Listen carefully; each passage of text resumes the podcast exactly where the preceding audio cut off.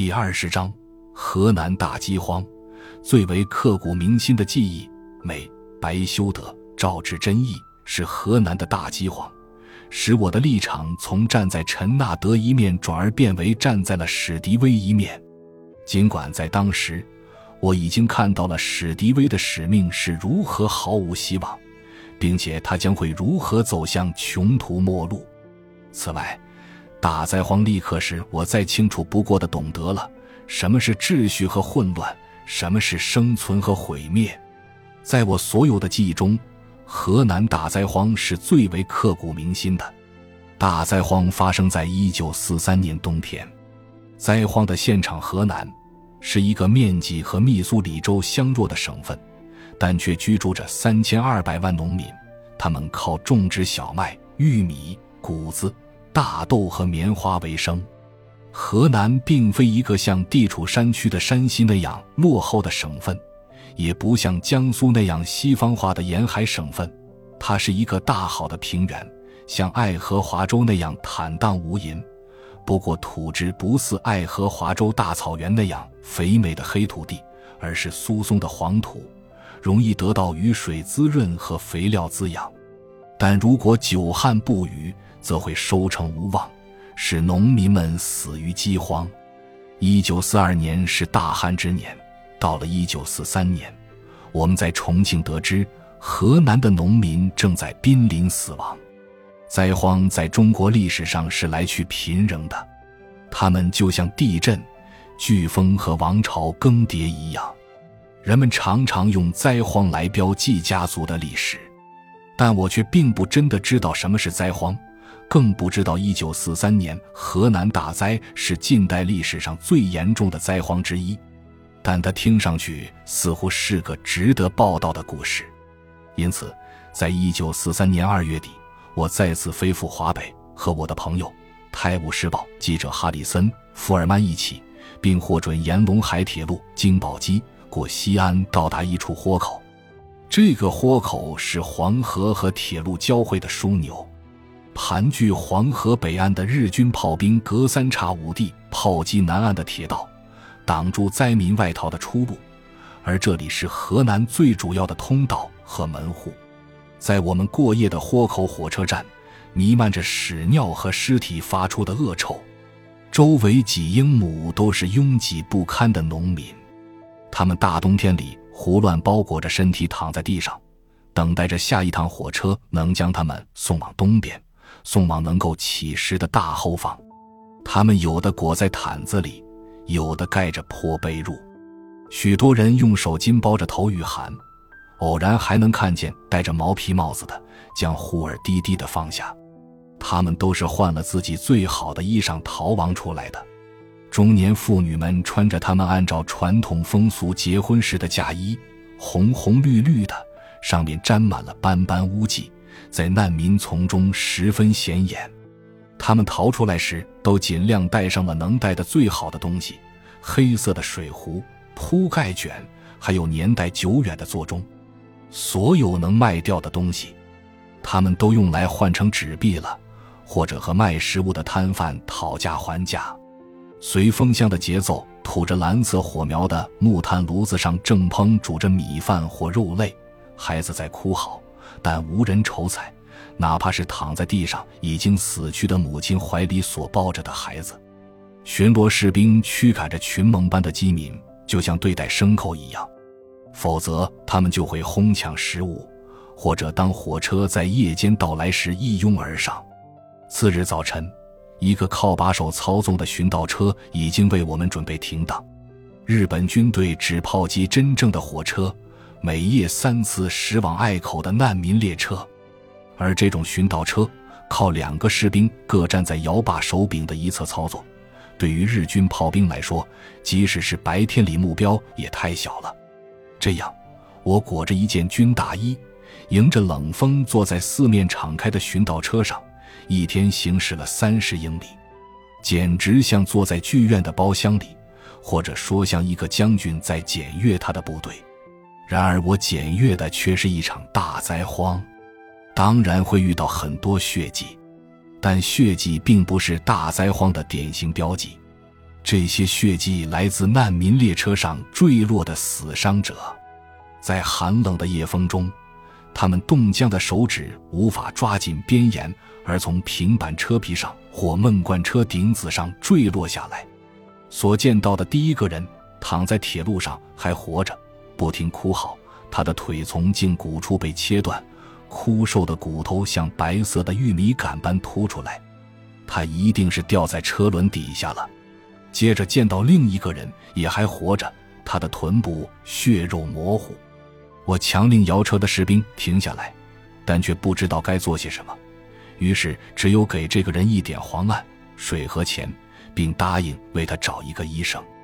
血迹，如我所说的，并非我最大的哀伤。真正的哀伤在于，我完全没有能力理解眼前看到的一切。在一场大灾中。除了大自然，并无别的谋杀者。死去的人们身上并没有伤痕，自然本身成了敌人。只有政府能够从自然的暴虐中拯救人民，而我一开始并不懂得这个道理。整天里，我们沿着铁路的轨道，满眼看到的是无尽的难民队伍，孤身的、拖家带口的，或者成群结队的，他们在冬天里行进着。一旦由于寒冷、饥饿或筋疲力尽儿在哪里倒下，便会永远在那里倒下了。有一种独轮车，上面堆满了一家的全部家当，父亲推车，母亲拉车，孩子们随车而行。有时候，独轮车的两根车把之间悬挂着一个婴儿吊带，孩子从袋里睁着乌黑的眼睛，向外面的冬天张望。有时，父亲把孩子的襁褓挂在脖子上，像印第安人习惯的那样。小脚老太婆们艰难地蹒跚着，有些年轻人背着年迈的母亲，在铁路两边潮水般的跋涉队伍中，没有人会停下来。如果有孩子在向着一个父亲或母亲的躯体哭嚎，那么他们就是已经悄然无声地死去了。有的年轻人骑着自行车。有人则像马克·吐温小说中的哈克·费恩那样，把自己的东西用一根棍子挑在肩头，举目四望，所有人都在逃跑，尽管没有任何军队在后面追赶。当我到达河南省会洛阳时，被所见到的景象惊呆了。夜幕中的火车站，人们像剁劈柴一般的把难民装进闷罐车，尽量压缩得更紧些。以至于谁也不能再动弹，还听到大声咒骂那些爬车顶的人们。父亲使劲拉着孩子的手往上拽，像拽着悬在半空的一件行李。他们想攀上去后，乘着黑夜逃出隘口。同样的，到处弥漫着尿臭和尸臭。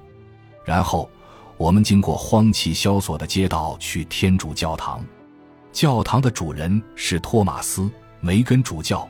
来自爱荷华州鄂尔多拉，他敦实、乐观、强健，是一个忠实的天主教徒和美国人。两星期后，我又发现，他不仅是个好人，而且办事效率很高，是我和基督教徒们联系的牵线人。据我所知，基督教会是这里和理性世界连接的唯一纽带。教会之间为传播他们的福音，彼此曾有竞争。但深藏在福音中的教义却都是仁慈善良。如今，在这座死亡的大剧场中，传教士们都成了慈善机构的合作伙伴。美国人加入欧洲人的行列，天主教和新教徒携手共事。梅根是爱尔兰裔美国天主教，而两个意大利天主教弗拉特尼利神父和丹尼尔利医生则是他在郑州的联络人。尽管美国人和意大利人正在欧洲战场互相厮杀，但在河南，他们为共同的慈善事业团结在一起。在郑州，当一个意大利天主教会和灾荒进行着绝望的斗争时，美国原教旨教派的阿西佛斯先生参加了他们的工作。外界的一切赈灾都通过教会，一路上。我们遇到的这些机构都处于重重包围之中，教会周围满是混杂的人群，孩子和妇女坐在大门口，每天早晨都有被遗弃的婴儿，只好收进临时的孤儿院。传教士们只有在最迫不得已时才会离开教会的院子。当一个白人走在街上，就成了希望的唯一化身，并被团团围住。那些枯槁的男人、瘦弱的女人，还有孩子们，都趴在地上或双膝下跪，不停地磕头、哭嚎着乞讨。可怜可怜吧！而这些恳求，无非为了一口食物。这一地区那些为数不多挺身站出来的基督教传教士，成了灾荒和理性之间唯一的联系纽带。珍爱生命的理性，他们的人品是无可置疑的，但他们的徒劳也同样无可置疑。打从凯撒和基督把自己的信条传递给西方文明，政府便一直建立在秩序和仁爱的基础上。如果没有政府提供的秩序为基础，基督教希望推行的慈善将会是枉费心机。和梅根一起，我们在二三月的料峭寒风中骑马出发。他认为我们应该去看看正在濒死的人们。他策马走在前头，唱着圣歌，并且每天早晨教我用拉丁文祈祷。在一个荒芜村庄的废弃教堂里，我承受着人间悲剧的巨大压力，跪下来为众生祈祷。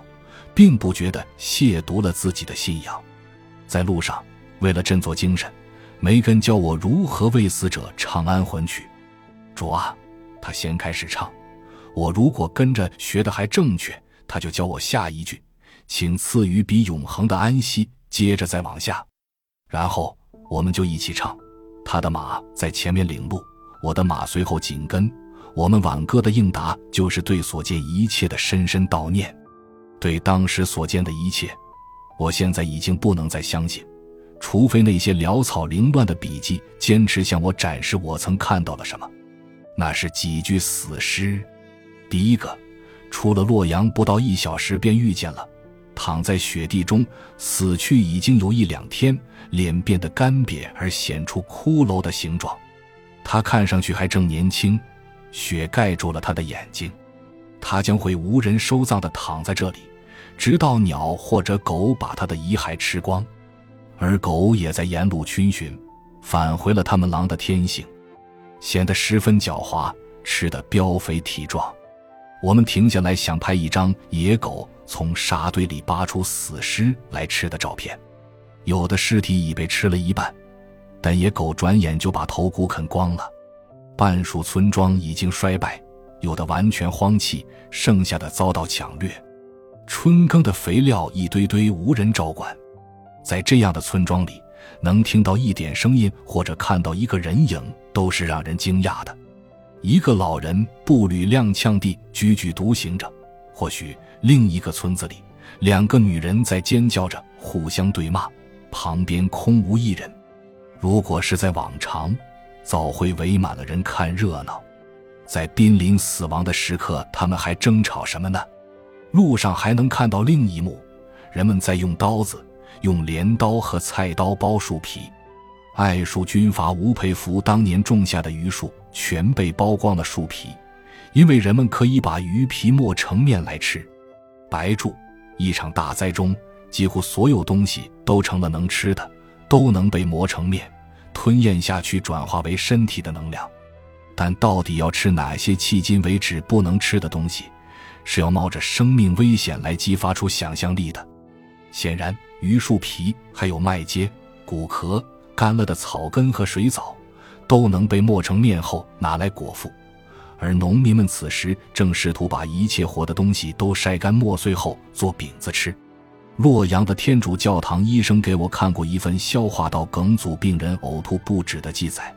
那是一个因为吃了无法被身体消化的东西又不能动手术的农民，被抬到医院治疗后留下的病例。棉子饼在所有不适合吃的东西中算是最有营养的，但却会引起肠道梗阻和肠功能综合征。这些树将会因此而死去，然后砍伐掉当柴火烧。也许全中国的树木都是以这种方式遭到砍伐的。中央政府的汤恩伯将军办了孤儿院，那里散发的恶臭气味一直污染着我的记忆。汤恩伯本是个能干的人，开头两年（一九三七至一九三九年），他的仗也打得很不错。他痛恨日军，尽忠职守。他的战区不断扩大的防线沿着难民区和敌占区展开。我想，汤是个好人。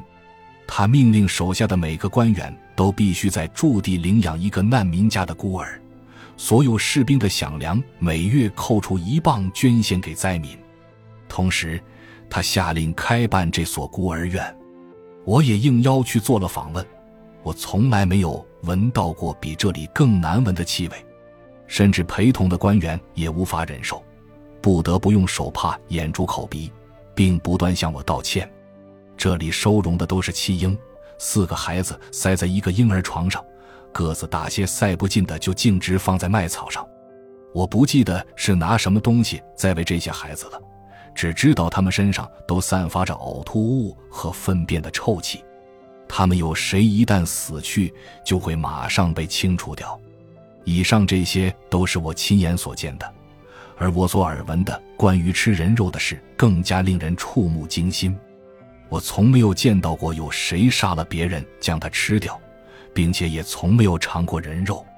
但有人吃人肉，看来却是不容置疑的。通常的辩解会说，被吃的人肉是从死者的身上取来的。一桩接一桩被报道的案例都重复着这种辩解。在一个村子里，发现有位母亲将她两岁的孩子煮着吃了。另一起案例中。有位父亲被指控掐死了自己的两个儿子后吃掉了他们，他为自己辩护说孩子是已经饿死在先。有个村子里出了一起恶性案件，军队方面肯定地说，有个农民宣称收养贫家孩子，一个农民家里八岁男孩受骗上当，结果失踪了。调查发现，这个农民的小屋中有一只大瓦罐，里面装着孩子的骨头。剩下的问题是，究竟是孩子死了以后才被吃掉，还是被谋杀以后吃掉的？在村中停留的短短两小时里，我们无法判断这件事的真伪善恶，每个人都可能在说谎。我们只好继续前行。最让我诧异的是，当我重读着那些过去的手记和每晚写下的旅途日记时，竟越来越变得麻木了。起初曾经是震撼。诚然，让人悲痛的事情太多太多，但逐渐我的心也就硬了起来。当你迎着村头路上横躺竖卧的乞丐群骑马走过时，往往是件严重而危险的事。如果你停下来，人们会把你的马撕成碎片后吃掉，然后你只能和这些饥民一起徒步行走了。所以，我学会了要快马加鞭驰过任何人群。有时抽打那些伸过来的手，有时扔一把花生或干柿饼来换取安全通行，有时则向空中撒一叠法币引诱他们去争抢。当我后来试图从过去的笔记中认识这场大灾时，发现其中生动形象和感情色彩的东西越来越少，理性分析和数字统计的东西越来越多。郑州是大灾的中心，也是意大利天主教会的所在地。当我们到达郑州时，天下着大雪，是一种雪粉，层层洒落在教会院子里躺满着的饥民们身上。第二天，大雪仍然下着，我们也继续在城内步行视察。战前的郑州城有十二万居民，现在它的人口已经下降到只有三万多，每天的死亡人数统计都在一百五十至一百八十人之间。这些剩下的人焦躁不安地在街上游动，衣衫褴褛，骨瘦如柴，或齐声的哭嚎，或沉默的蹒跚，有时简直很难分清楚和死人有什么区别。一辆独轮车从雪地里推过来，上面载着的人随着小车的颠簸而摇晃着，但认真一看就会发现，那人的手腿摆动都是机械和僵硬的，原来是一具被运走的死尸。我们看见一个人躺在水沟边，弗莱特奈里神父摇了他一下，看看是否还活着。这个埋在雪里的人则动弹了一下，还咕哝了一声。我们把几张纸币塞在他手里，他发僵的手指弯曲了一下，又松开了。我们把他扶起来，他摇摇晃晃站不住，这样我们倒没法走掉了。一个女人抱着啼哭的孩子从这里经过，我们花钱请她帮忙把这个男人送到教会去，让他也可以躺在院子里并得到食物。这个女人便尽力去帮他，结果孩子摔到了地上，然后她再把孩子抱起来，搀扶着这个歪歪倒倒的男人。茫然地往教会方向走去。此时，我们来到赈济点，传教士们正在分发赈粮、食物，是一袋袋的谷糠。凭着有效的票证，难民每天可以得到足额的六盎司谷糠，直到下一次发放。但显而易见的，并没有足够的谷糠供给排着长队的人。我们在预料中的骚乱尚未到来之前，就赶忙离开了这里。从此以后。我开始尽量用头脑，而不是用感情来理解到底发生了什么。到底发生了什么，慢慢就清楚了。整个因果链条上的任何一环都足以激起人们道义上的愤怒。战争是首要的肇因。如果不是日本人发动战争，中国人就不会扒开黄河大堤来阻挡他们以致带来黄河改道。这样。也许华北地区的整个生态就不会引起变化了，或许粮食就能从丰产地区运送过来。和战争同时肆虐的是干旱，这是大自然的罪过。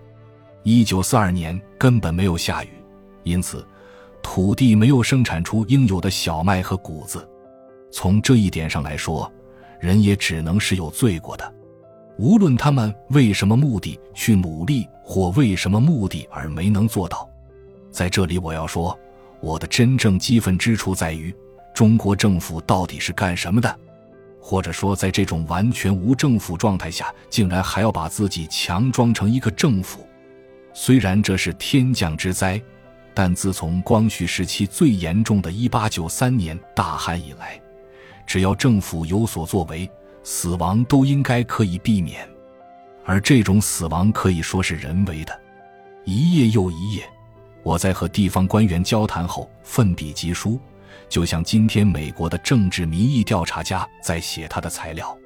唯一的结论是，中国的所谓政府让这些百姓去死，或者说人他们在饥荒中死去而置之不理。政府正在和日本兵作战。他们靠严酷的征税来维持战争，但自从他们自己也不再相信他们发行的纸币时，他的军队便奉命以粮食和其他食物征税。如果人民死了，一个官员对我说：“土地还会是中国的，但如果士兵饿死了，日本人就会占领这些土地。”政府军队在河南所做的事情，就是征走比土地的产量更多的粮食。他们把农村的粮食搜刮一空，又无法从丰产地区调运来粮食，于是只好不顾农民活命的需要。我开始按照最低充分数据法，从技术角度来汇编统计资料，向所有愿意交谈的农民了解一亩地能产出多少麦子。一亩地相当于六分之一英亩，我就问农民：一亩地能打多少粮？八磅，十二磅，二十磅，而军队的税收，我发现常常相当于所有庄稼的收成，有时候还要更高，高过土地的产量。农民们往往不得不卖掉牲口、农具、家具，换成现钱来补齐税额。除此之外，农民还奉命要为路过的军队喂马匹。虽然我听说农民经常撒谎来欺骗当官的，但是一个本地的官员却这样为他的农民辩白。据我所知，农民们自己已经都在吃草，却要叫他们拿出粮食来喂马，这实在难以办到。除此之外，还有供养地方政府官员的税收，一个地方官员每天的配额是四磅半粮食，来保证他一家的生活，不管人口多少。而在军队里，士兵的配额是每人每天两磅。那些虚报编制的军队，仓库里堆满了吃空额剩余的粮食，军官们便卖掉他们中饱私囊。而教会和清廉的官员则花钱从黑市上买来粮食赈济灾民。有一个夜晚，我待在一个军队的司令部里，也就是最安全的地方。有几个农村的官吏请求进来见一见外国人。屋子里生着取暖的炭火，点着蜡烛。地方官们手上拿着一叠请愿书，要求我们带回重庆转呈给蒋介石。其中，他们算了一笔账：这个地区只能生产多少东西，却要交多少税。他们县里共有十五万人口，其中十一万人根本没粮食吃。他们估计，每天正有七百人被饿死。我问他们中的一位是否拥有土地。他说是的，问他有多少，回答说二十亩。去年秋天收了多少粮？每亩十五磅。他要交多少税？每亩十三磅。这时候，一旁的军队司令官勃然大怒，冲着地方官又吼又叫。地方官便把送给我们的请愿书的副本递交一份给司令官，司令官把请愿书揣进口袋。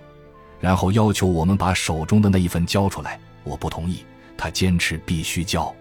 于是经历了一个非常尴尬难堪的时刻。最后，我交出了那份请愿书，因为如果他把我们扔到黑夜中的荒郊野外，我们将无处可去。再说，如果我们拒绝，他就会在我们离开后把怒气撒在这些地方小官身上。经过一个县接一个县，一个村接一个村的统计。汇集到一起的资料显示，四十个受灾最严重的县仍然有八百万百姓存活着，还有一些边缘的县份，也不断有人们死去。根据所看到的情景以及地方官员报告的死亡人数来推断，我们估计有二百万至三百万难民从铁路线逃出了灾区，另外二百万人则已经死去。我们计算了一下，从我们在这里的三月份起。如果新粮没有像往年那样正常收获，如果到五月或者六月还不能接上，那么将还会有二百万至三百万人被饿死。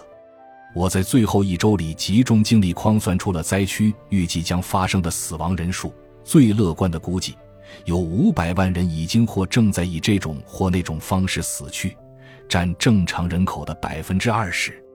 但庞大的数字很快变成了统计资料。而被遗忘了。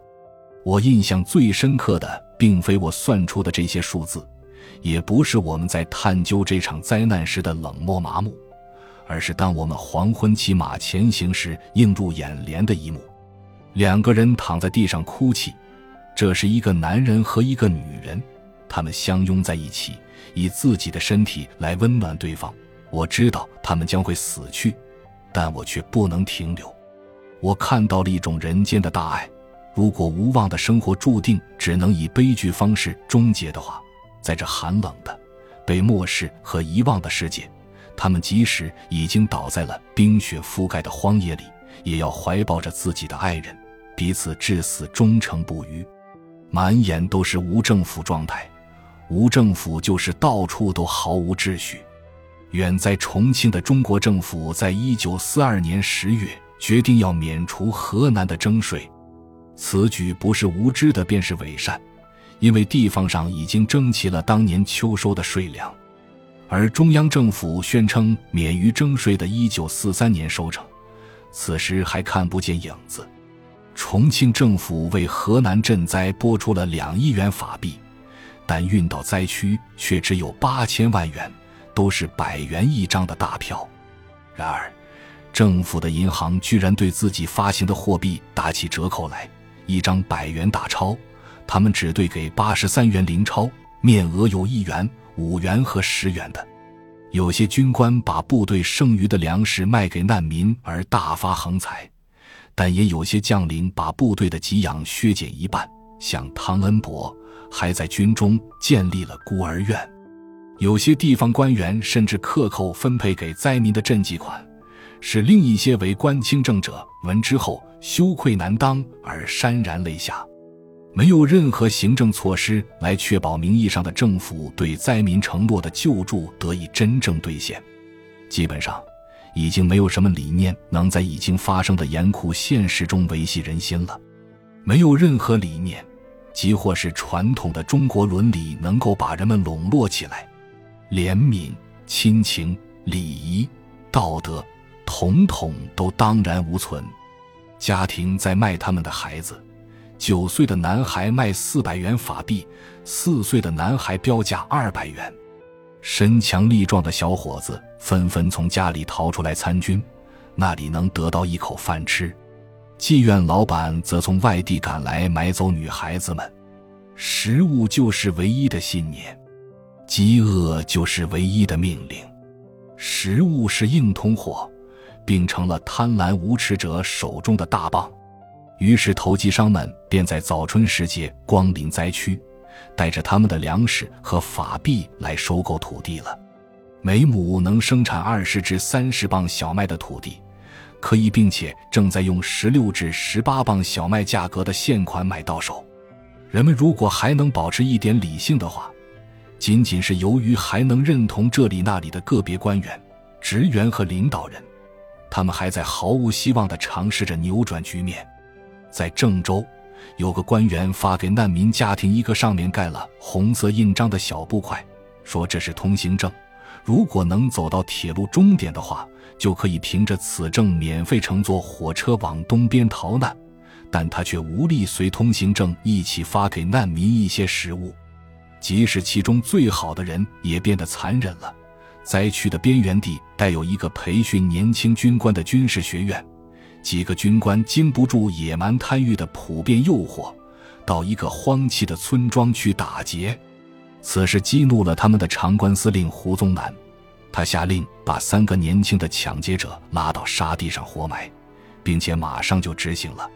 从我的笔记里很容易勾画出一个野兽般的世界，但他们不是兽类，他们是创造了世界最伟大文化之一的民族的后代。即使是大多数的文盲，也都在珍视传统节日和伦常礼仪的文化背景中熏陶和成长。这种文化是把社会秩序看得高于一切的。如果他们不能从自己这里获得秩序，就会接受不论什么人提供的秩序。如果我是一个河南农民，我也会被迫像他们在一年后所做的那样。站在日本人一边，并且帮助日本人对付他们自己的中国军队，我也会像他们在一九四八年所做的那样，站在不断获胜的共产党一边。只要共产主义理念能承诺他的政府师以任何仁政，那么就和我成长于其中的仁慈、自由理念毫不冲突。我乘坐一辆绿色的邮政车，从北部地区踏上归程。重新沿着我一九三九年从山区走过的路线，白色的苹果花，粉红色的樱桃树，深玫瑰红色的桃花，眼前又展现了内地春天的和平景象。在四川，已经成熟的大麦等待收割，绿油油的小麦低垂着麦穗，低处稻田里蓄满了水，为插秧做着准备。而河南和那些死去的人们却属于另一个世界。仅仅几百英里之遥，但这里不仅和恐怖完全隔绝，而且没人知道河南所发生的一切。在重庆，确切的讲，没有人真正了解河南大灾的严重程度。当时，官僚机构一层层掩盖着灾荒的真相，文件一层层上报到重庆后，呼声已经变得十分微弱。甚至于蒋介石对河南大灾的了解也仅限于那里食物短缺。他已经批准了两亿元法币进行救援。当我设法要见到蒋介石，并告诉他河南发生的一切时，我完全无法控制心中的愤怒。我几乎像是发了神经病一般的吼叫着说：“人民正在死去，人民正在死去。”只要河南的无政府状态不终止，我就要继续我的徒劳的呼喊，并且希望有可能动员起美国的新闻舆论。实际上，在河南灾区，我已经急不可耐地草草赶写了消息，并从返回途中遇到的第一个电报局——洛阳电报局，向外界拍发了出去。按照常规，任何新闻稿都必须从重庆回传。并经过我那些在政府部门供职的老伙计们预先审查，而他们注定会禁止我发出。然而，这份电报是从洛阳通过成都的商业电信系统发到纽约的。不知是因为这个系统出了故障，或者是一些洛阳电报局的电报员在良心的驱使下无视了有关规定，结果这份新闻稿直接地未经审查的发到了纽约。于是，河南大饥荒的消息轰动了。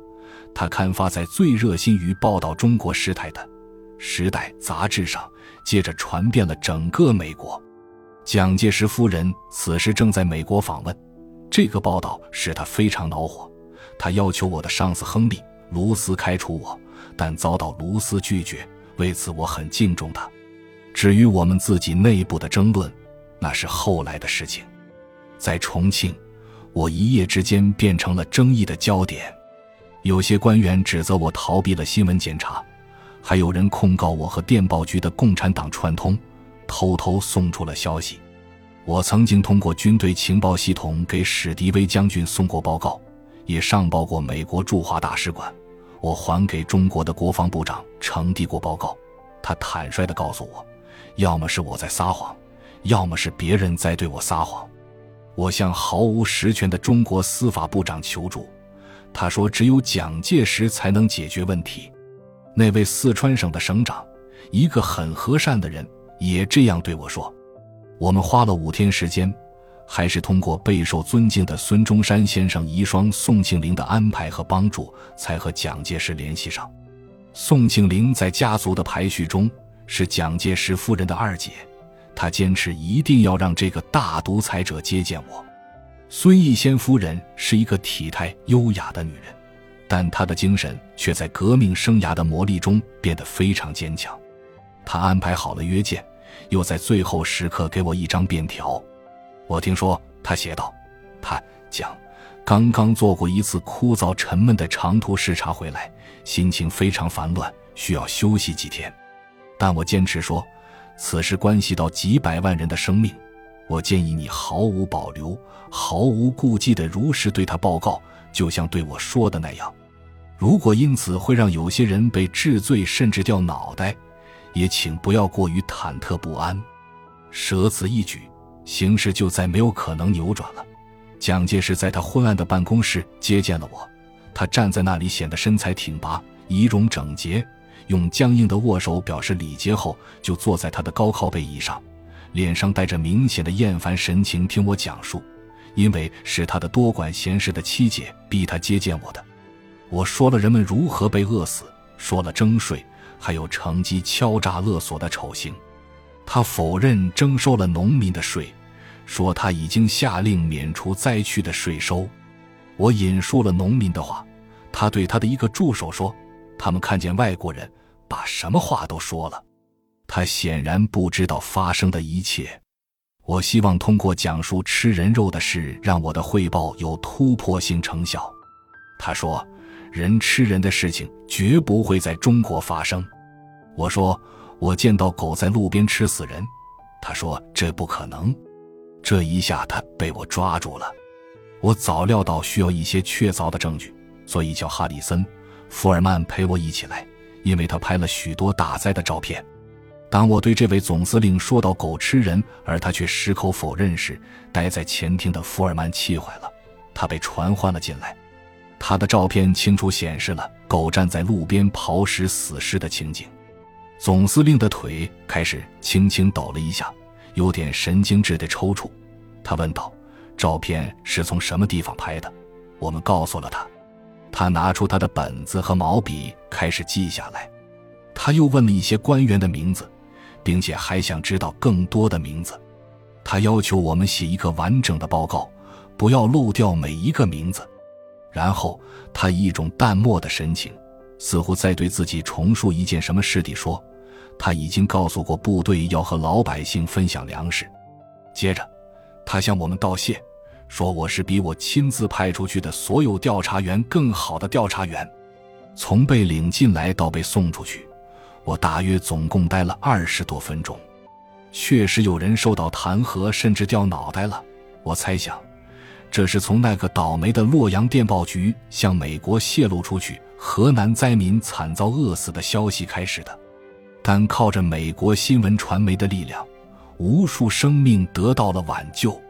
几个月后，通过缓慢的邮政，我收到梅根神父写来的一封信，现照录于此，以证明新闻的力量。